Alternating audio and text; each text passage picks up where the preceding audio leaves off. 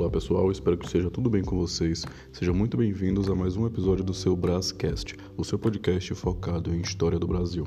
Hoje nós vamos falar sobre o descobrimento do Brasil, ou será que podemos falar a invasão do Brasil?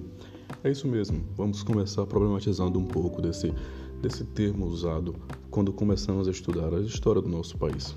Por que sempre falamos o descobrimento? Isso porque sempre observamos a partir do olhar do colonizador, a partir do olhar do europeu, do português.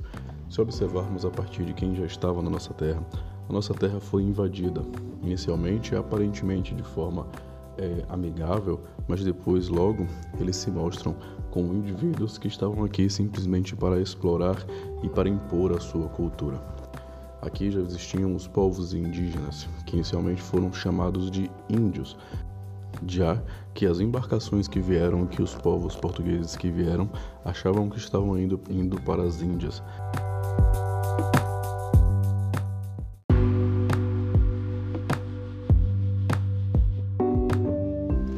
Uma vez que as embarcações de Pedro Álvares Cabral tinham a missão de encontrar essa nova rota que levassem-os para, para as Índias, para conseguir coletar as mercadorias para que voltasse e se livrasse então de impostos que estavam sendo cobrados para quem navegasse pelo mar Mediterrâneo.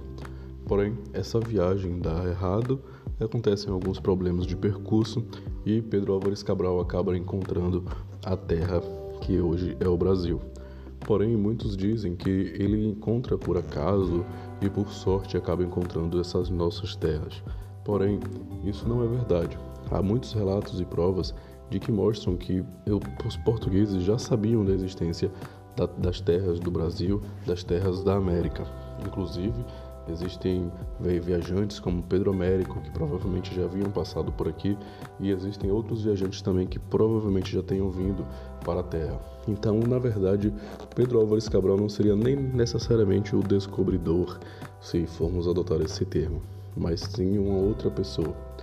Porém, Vamos voltar aqui para as relações entre esses portugueses e os povos nativos que estavam aqui, os povos indígenas.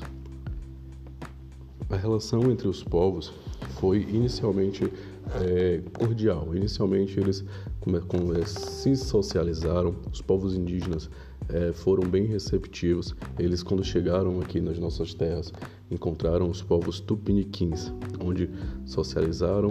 E um destaque importante é observarmos o Pero Vaz de Caminha, que fez os relatos, que escreveu como foi uh, esse encontro aqui na nossa terra. Então eu recomendo até que você, se puder, saia daqui dessa, desse podcast agora, dê uma pausa, pesquise a carta de Pero Vaz de Caminha e leia são apenas 14 páginas, está disponível no site da Biblioteca Nacional e está lá disponível para todo mundo que quiser ler. É muito importante para entendermos um pouco dessa fase inicial e de como foi esse contato.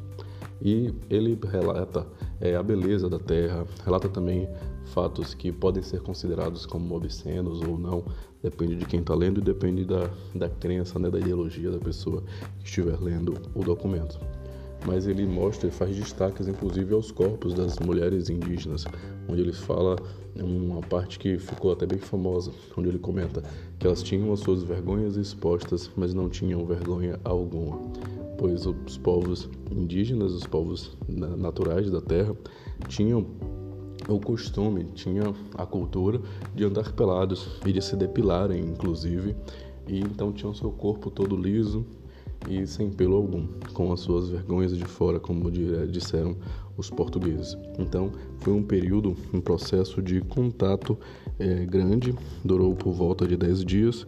Então, os povos portugueses retornaram para Portugal. Mas antes de ir para Portugal, ele ainda conseguiu fazer a sua rota para as Índias, passando, é, dando a volta no continente africano e depois retornando. Porém, acontece um grande acidente de percurso onde o próprio Perovaz de Caminha acaba falecendo e nesse retorno tem um grande prejuízo, porém o, a viagem em si é um sucesso, pois eles conseguem 800% de lucro. Então é importante também falarmos que existia uma grande intenção capitalista já, que era um capitalismo, um sistema de capitalismo inicial, mas que já é capitalismo sim. Então, ele tem um grande lucro e existia uma grande intenção financeira por trás de, desse financiamento das viagens, uma vez que existiam 14 grandes embarcações nessa frota de Pedro Álvares Cabral e que tiveram custos altíssimos, tanto por parte da coroa quanto por parte privada, que investiu nessa viagem e retornou esses lucros. Porém, devido a grandes problemas com a sociedade, com a coroa, Pedro Álvares Cabral nunca mais, apesar de ter lucrado e ter feito uma viagem bem sucedida, ele nunca mais retorna e também perde todo o seu prestígio e reconhecimento, sendo que esse foi o seu, basicamente o seu único grande destaque. Foi o descobrimento das terras, entre aspas, e essa viagem que trouxe retornos bem grandes. Essa foi uma história do descobrimento do Brasil, uma história clássica que muita gente vê, principalmente nas séries iniciais, mas que tem alguns destaques que merecem ser observados de forma diferente como fizemos hoje. Espero que vocês tenham gostado. Se você não viu ainda os episódios anteriores, recomendo que ouça para poder contextualizar, onde trabalhamos já com o descobrimento das Américas, com o Brasil pré-colonial e uns outros temas também importantes para contextualizar. E até o próximo episódio.